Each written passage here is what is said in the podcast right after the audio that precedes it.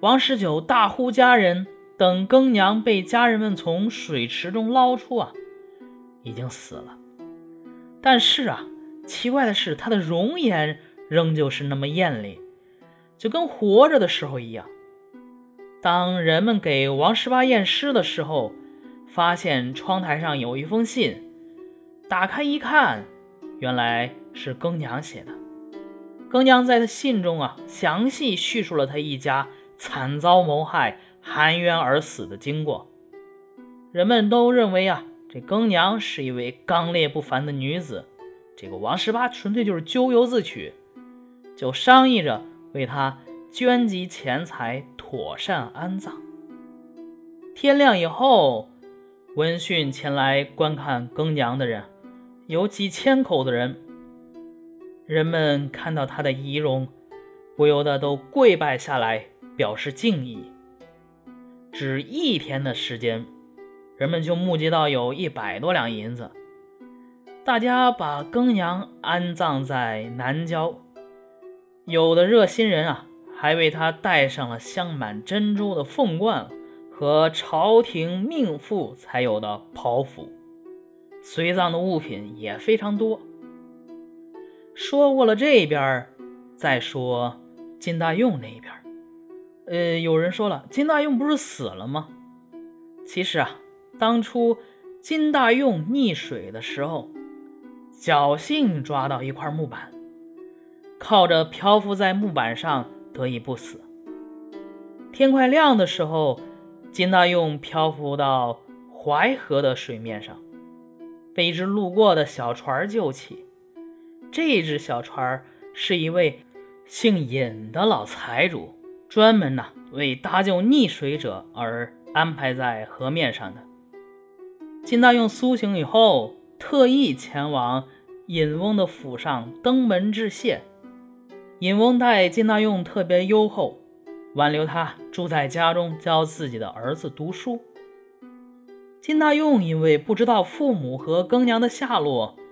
想去寻访，所以啊，就有些犹豫不决。过了一会儿，有人向尹翁禀报说，又捞上来一位淹死了老翁和老妇。金大用啊，就怀疑是自己的父母，跑过一看，果然是。尹翁替金大用为他的父母置办了棺木。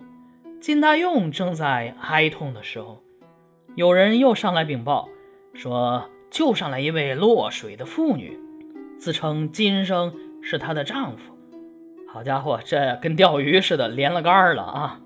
一个又一个，一个又一个，连着上来四个。金大用一听，大吃一惊，一边擦泪一边跑了出去。被救的女子已经进来了，仔细一看，却不是更娘，而是那王十八的妻子。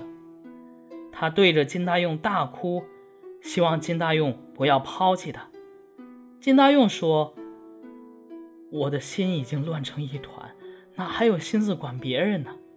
妇人一听，更加悲伤不已。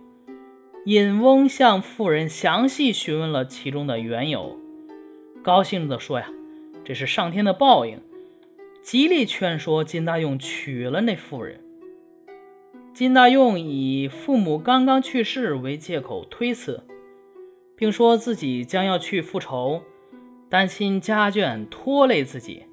妇人说：“那按照你的道理，如果更娘还健在，你能以报仇居丧为托辞，把她赶走吗？”尹翁认为妇人的话很有道理，就表示啊，暂时待金大用收养他。复仇之后再完婚，金大用这时候才没词儿同意了。在金大用父母下葬时，妇人穿着子女的孝服，痛哭不止，好像是在为自己的公婆送葬似的。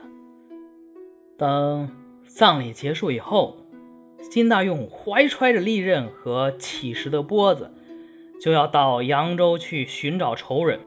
妇人就阻止他，说：“我娘家姓唐，世代居住在金陵，与那个狼心狗肺的王十八是同乡。先前王十八自称是扬州人，实际上是在骗你。而且这一带江湖上的水盗多半都是他的同党，只怕你大仇未报，祸害先加于身上呢。金大用一听，不知道该从何做起。忽然啊，当地盛传一位女子诛杀仇人的事儿，淮河水面上的男女老少都在议论，而且传得有名有姓。那个女子，正是更娘。金大用一听非常高兴，随即又更加悲伤。他再次向唐氏表示不能娶她，说：“更娘幸亏没有遭受侮辱，辱没家庭。我有这样刚烈的妻子，怎么忍心再娶而辜负了她的一片忠贞呢？”唐氏认为。金大用娶她的事儿已经有约定了，他不肯中途离去，甘愿做个小妾，也绝不离开金大用。当时有位姓袁的副将军与尹翁是老朋友，正要西行，临行前来尹翁家看望他。袁将军看见金大用非常赏识，并且喜爱他，就邀请他到自己的帐下。负责掌管文书。不久，流寇造反，袁将军奉命平叛，立了大功。金大用因为参与军中大事，论功行赏，被授予游击官职。回到了尹翁的家中，金大用这才和唐氏正式结为夫妻。过了几天。金大用携唐氏去金陵，专程为更娘扫墓。路过镇江，他们打算登临金山游览一番。正在江中泛舟的时候，忽然一条小船驶来，船中坐着一位少妇和一位老妇。金大用发现那位少妇酷似更娘，小船呢飞快地驶过。少妇也从船舱的窗子里凝望着金大用，那神情啊，更像是更娘。金大用又惊又疑，不敢贸然追问，情急之下大喊一声：“看，一群鸭子飞上了天呀！”那少妇一听，也大喊一声：“看，馋狗要吃小猫的心食了呀！”这两句话呀。原来是金大用和更娘在闺房中说的玩笑话。金大用一听，这对上了，更是大惊，急忙调转船头，靠近那只小船。那少妇果真是更娘。女婢把更娘扶过船来，金大用和更娘两个人是抱头痛哭。那些过往的行人。被他们的重逢深深的感动了。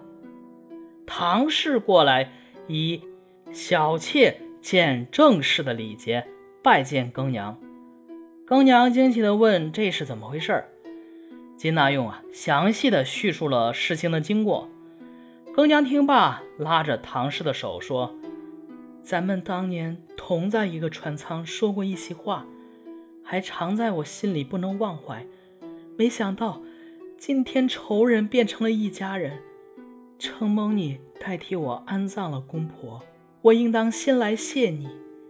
你怎么能用这样重的礼节来对待我？于是呢，两个人以年龄大小论姐妹。唐氏比更娘小一岁，是妹妹。大家又要说了，这怎么回事啊？更娘不是也死了吗？原来呀。